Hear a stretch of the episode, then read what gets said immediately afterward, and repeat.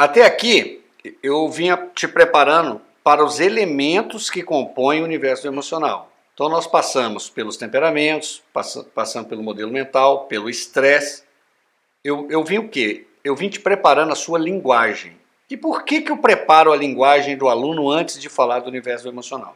Vocês vão entender que a linguagem é a base do pensamento. Sem linguagem não tem pensamento. Então, muitas vezes, não adianta evoluir no conteúdo sem linguagem. Você precisa estar nivelado da linguagem comigo. Então, nós vamos começar a falar do processo de desenvolvimento emocional, que é chamado de PDE. O que, que é isso? Sua capacidade de processar informações sobre suas próprias emoções e das outras pessoas. Nesse momento, eu queria voltar com você, logo no início do, do curso, quando nós estávamos falando da, das múltiplas inteligências de Howard Gardner, né? a teoria que eu me inspirei, teoria nascida em Harvard. O que, que é a sua capacidade de processar uma informação sobre a sua própria emoção? Isso chama-se inteligência intrapessoal. E o que, que seria a sua capacidade de ler a outra pessoa? É a sua inteligência interpessoal. Então, é, na verdade, Gardner, num determinado momento, ele, depois do lançamento do conceito da inteligência emocional pela Universidade de Yale, ele cogitou fundir essas duas inteligências. O que, na minha opinião, teria sido um erro. Por quê? Porque no processo de autodesenvolvimento, você foca muito a inter, a intrapessoal, o seu eu interior. Lógico que ela reflete na forma que você enxerga os outros. Então, a sua inteligência intra vai afetar completamente seu processo de empatia. Então, uh, esse é o PDE. E o segundo é a sua capacidade de usar essas informações como um guia para o pensamento e para o comportamento. Por que isso? Né? Por que capacidade de usar é, informações como um guia? O pensamento e o comportamento, eles nascem nas emoções e sentimentos. Então, se você não aprende a processar essas informações sobre suas emoções, o que praticamente nós não temos formação, não fomos preparados, até porque é recente essa separação entre emoções e pensamento, você não consegue guiar, dominar o seu pensamento. Então, você já aprendeu que para que você realmente domine o seu pensamento, você tem que estar com a sua mente em autoconsciência, o terceiro nível, você tem que estar tá usando as meta-ferramentas que eu te ensinei. A primeira delas e mais importante é o meta-pensamento. Pensar sobre o que eu penso. É a hora que você, num momento como esse, está sentindo uma emoção e você vai descobrir que você não pensa, que você está programado para pensar. Então você entrou no processo de meta-pensamento. Então, indivíduos com alto nível de desenvolvimento emocional prestam atenção, usam, entendem e gerenciam suas emoções. Basicamente, essa é a tradução original quando Peter Salovey e John Mayer, na Universidade de Yale, é, analisando a teoria das múltiplas inteligências, concluem que realmente existe uma inteligência atrás do emocional, eles estavam falando disso aqui. Né? O desenvolvimento emocional são pessoas que prestam atenção nas, nas emoções. E por que isso, Ivan? Porque isso vai refletir no seu pensamento, no seu comportamento usam de forma inteligente. É, aí entra já a inteligência interpessoal. Eu estou analisando as minhas emoções e percebendo, por exemplo, que eu estou num ambiente de conflito, um ambiente hostil para mim. Por quê? Porque a cena que eu estou enxergando, as coisas que eu estou percebendo, estão me gerando emoções negativas. Mas é uma relação então da inter, eu estou captando sinais ao mesmo tempo, eu estou me interpretando que eu estou num ambiente hostil e negativo, porque eu estou sentindo emoções negativas. Por quê? Porque eu estou prestando atenção nas minhas emoções. Eu vou te falar, o segredo da inteligência emocional, o primeiro passo que você tem que entender é que você tem que prestar atenção nas suas emoções. As emoções ela, é o primeiro passo, ela dispara o processo inteiro do universo emocional. Depois, você tem que aprender a usar. E às vezes usar a sua emoção, por exemplo, é sair do ambiente, é decidir ficar calado, é decidir não entrar numa discussão. Você está usando suas emoções. Você conhece agora o seu temperamento. Você sabe que você pode, inclusive, estar num processo de dominar seu temperamento. Eu, e isso não vai acontecer da noite para o dia. Então você começa a entender e começa a gerenciar as suas emoções. Essas habilidades servem a funções adaptativas que potencialmente se beneficiam, se beneficiam e as outras pessoas. Por quê? A partir da hora que você se torna uma pessoa muito mais flexível, porque você passou a conhecer os seus limites, você passou a conhecer seus pontos fortes e fracos. E quem e qual é o principal sinal emocional? As, o, o, se a emoção é negativa ou positiva. Então você chega num ambiente aonde começa a gerar em você uma série de emoções negativas, você ou tem que se adaptar ou sair do ambiente. A questão é que antes você não aprendia a ler o seu corpo. Você não aprendia a ler as suas emoções. O que eu estou te dizendo é o seguinte: é assim que nós vamos desenvolver o seu emocional. As coisas não têm mágica. Você não vai conseguir, às vezes, da noite para o dia, controlar emoções que são geradas, que tem uma linha de, de é uma linha, uma linha do tempo para acontecer, né? De emoções que são de décadas. Elas já estão totalmente enraizadas, já tem uma lógica para elas acontecerem. Como eu te disse, às vezes, na primeira aula a, a pessoa consegue fazer uma mudança. Mas por quê? Inconscientemente, através de dores, de perdas, de desgaste, ela já vinha se preparando para essa mudança. Quando você percebe do zero, nossa, essa, esse tipo de comportamento está vindo desta emoção, que na verdade está vindo deste modelo mental, isso é um processo lento. Não existe milagre, esse é um processo que você vai ter que seguir o método passo a passo para chegar lá. Então essas habilidades servem para isso. E isso vai te é, vai, vai melhorar para você, porque você vai viver muito menos desgaste, você vai estar muito mais tranquilo e vai ser muito mais harmonia para o seu microcosmo, para aquelas pessoas que circulam você, como eu te mostrei naqueles vídeos. Né? Então você passa a se beneficiar com isso, consequentemente, todas as pessoas do seu microcosmo. Então, o que, que significa uma emoção? Né? Uma emoção é, é, o que a ciência cognitiva chama de orquestra fisiológica, oriunda de um estímulo externo. Essa orquestra ocorre para gerar uma atitude, uma ação. Quando fala de emoção, você tem que imaginar que emoção tem tudo a ver com ação. A emoção, ela é aquela, são as sensações físicas que você sente no corpo. As emoções elas não são volitivas, você não tem controle sobre as emoções. Esse é, uma, é, é, um, é um ponto muito importante para você entender. Então, eu vou te dar dois exemplos. Eu saio na rua, estou caminhando, saí para dar uma caminhada e encontrei um Rottweiler solto. O cachorro está mais ou menos uns 50 metros de mim. A ordem, a, aquele frio na barriga que eu vou sentir, a ordem, a, a, o meu batimento cardíaco, e a ordem para eu correr não vai sair do meu nível consciente. O que, que é o frio na barriga? Uma emoção. Traduzindo tecnicamente, o seu cérebro entendeu o intestino é um dos órgãos que mais consome sangue. Que para aquele momento de perigo, em frente a um Rottweiler, as emo a, a, a, é, o intestino não precisa funcionar. Pelo contrário, ele tira todo o sangue do intestino e joga na, nos músculos. Isso você não tem controle volitivo. Vai acontecer todas as vezes que uma região do seu cérebro chamada amígdalas, que é a região do, do alerta do perigo, disparar um sinal para o cérebro, está em risco.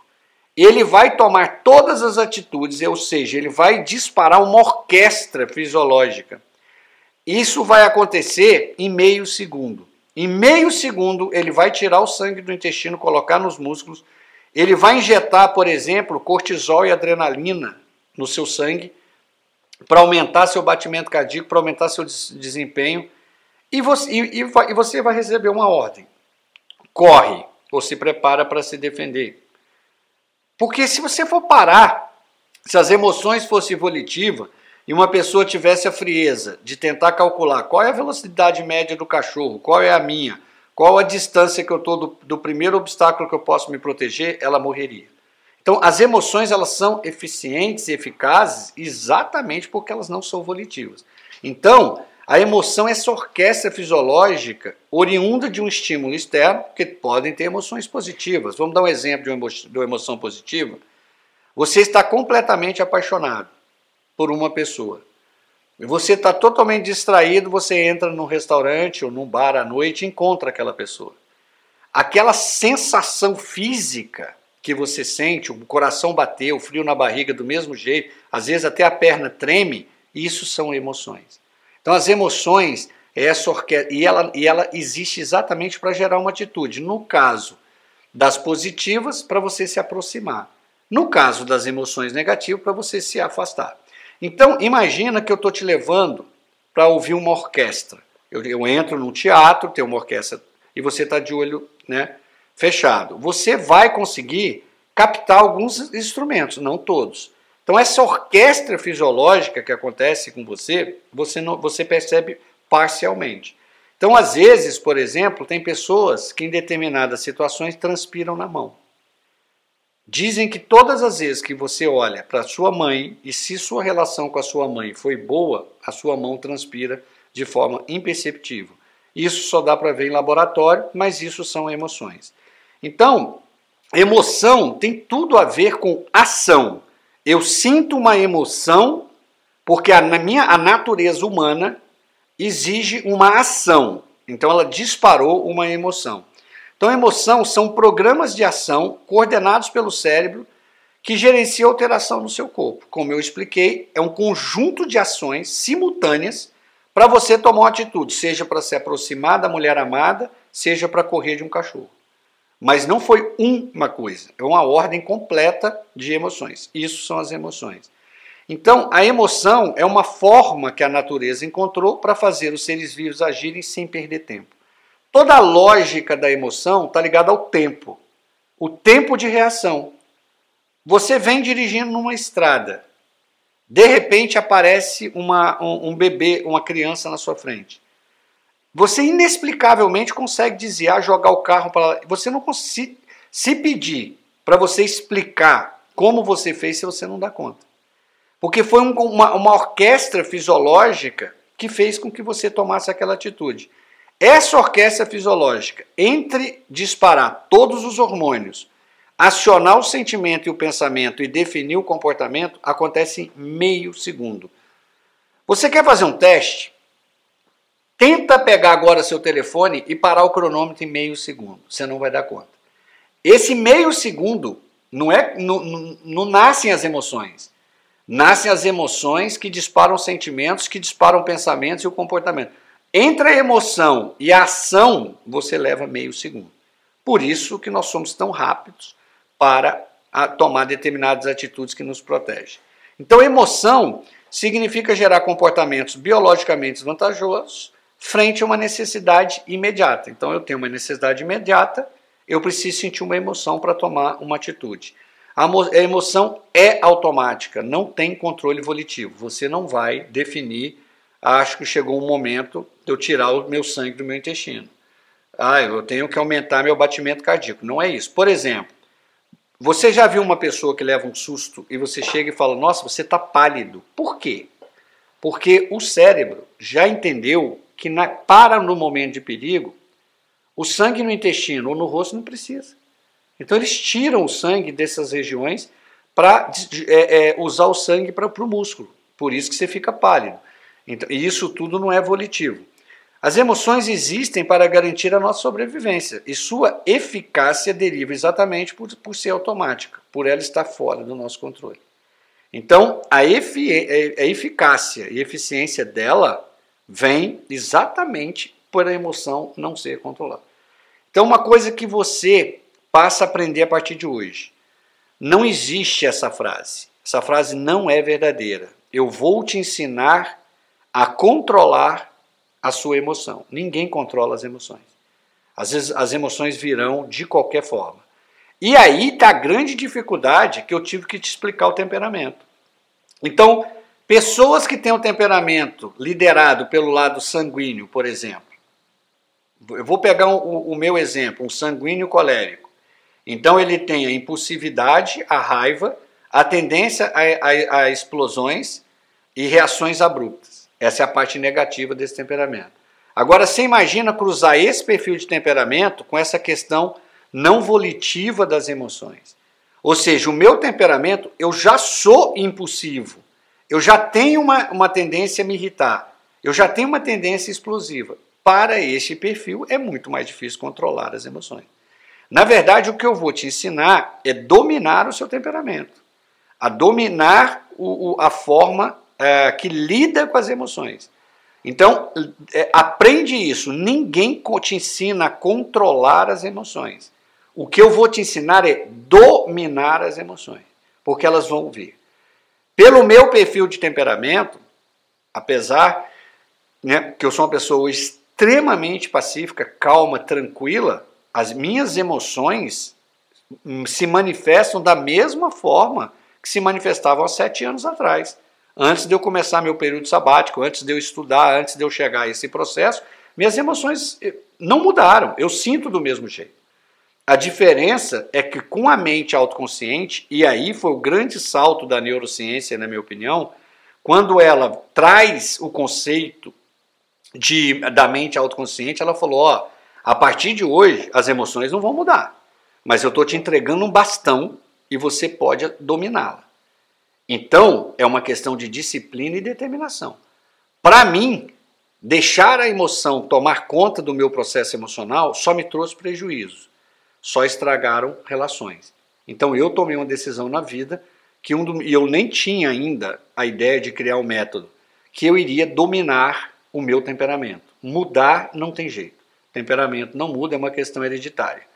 Então, as emoções sempre estão associadas a estímulos, que podem ser externos, o estressor, por isso que eu fui falar de estresse com você antes, ou interno, os conteúdos mentais que aqui que o MID entra. Então, lembra, uma emoção só vai ser disparada pelo cérebro baseada num estímulo, que pode ser um estressor ou pode ser uma memória, um conteúdo externo, ou pode ser os dois. Aqui onde o MID vai fazer muita diferença para você. Presta atenção. Quem te garante que o estressor é um estressor? Quem te garante que ele é um estressor baseado na forma que você foi modelado. Vou te dar um exemplo. Existem pessoas que foram criadas com muitos irmãos, num ambiente extremamente de conflito. Não que fosse um ambiente de conflito ruim, não. Conflito da natureza mesmo, dos irmãos mesmo, a brigaiada. Né? Seis irmãos, cinco irmãos, briga para todo lado, irmão, homem. E o outro não. Esse, esse ambiente era, era, tinha muito grito, muita. Mas um, eu estou dizendo que os dois eram ambientes bons, ambiente, famílias equilibradas, e que uma família, pela quantidade de irmãos, pela forma, vamos supor, mais latina da família, uma origem mais latina, tivesse aquele barulho todo em casa, e o outro viesse de uma casa mais, vamos dizer assim, de origem mais germânica, mais tranquila, de uma origem com poucos irmãos. Quando você chega no ambiente de trabalho, e isso é importante entender, que às vezes tem que preparar os nossos filhos para o futuro. Então, quando chega no ambiente de trabalho, você não escolhe o chefe, você não escolhe o órgão público que você pode passar num concurso, você não escolhe a empresa. De repente você chega e a forma que aquela pessoa te aborda é uma forma agressiva para você. Então, aquela pessoa que veio de um ambiente que falar alto, ser competitivo, tomar empurrão, é uma coisa normal. Então, ela não vai enxergar o estressor como você enxerga. Então, eu coloco essas duas pessoas trabalhando juntas, na hora que elas forem para o lanche ou para o almoço, nossa, eu, eu detestei o nosso chefe. Por quê? Nossa, ele é muito agressivo. Você, está observando a importância do modelo mental, é agressivo baseado em que modelo mental? Baseado no seu, pode não ser para mim. Então, eu, por exemplo, posso ter achado aquela pessoa extremamente normal. Por quê? Porque eu venho de um ambiente que me prepara. Então, o, o falar alto, a agressividade não gera em mim emoções negativas. Já a pessoa que vem de um ambiente muito de harmonia, isso pode. Então, por exemplo, eu sempre trabalho isso nos pais. Quando você tem um ambiente de muita harmonia, você tem que preparar o filho para saber que isso não é a realidade do mundo. Ele vai enfrentar coisas né, que não ele, ele não faz parte da realidade dele. Então, na verdade, o conteúdo por isso que eu falei, então existe o estressor? Pode ser real. Você pode estar caminhando para o seu carro, olha num beco escuro, tem uma pessoa que você não consegue enxergar, você só vê é, a, a, a, a, silhueta da pessoa e você fala, tem uma pessoa escondida no beco, eu não vou. Tudo bem, isso foi um estressor, o teu cérebro te deu uma ordem. Você está correndo um risco de vida, não, sei, não siga esse caminho. Agora, no caso, pode existir um estressor que ele, tá, ele é estressor na sua cabeça, não na minha. Existem também os conteúdos mentais, né, os modelos, memórias que podem te elevar para emoções.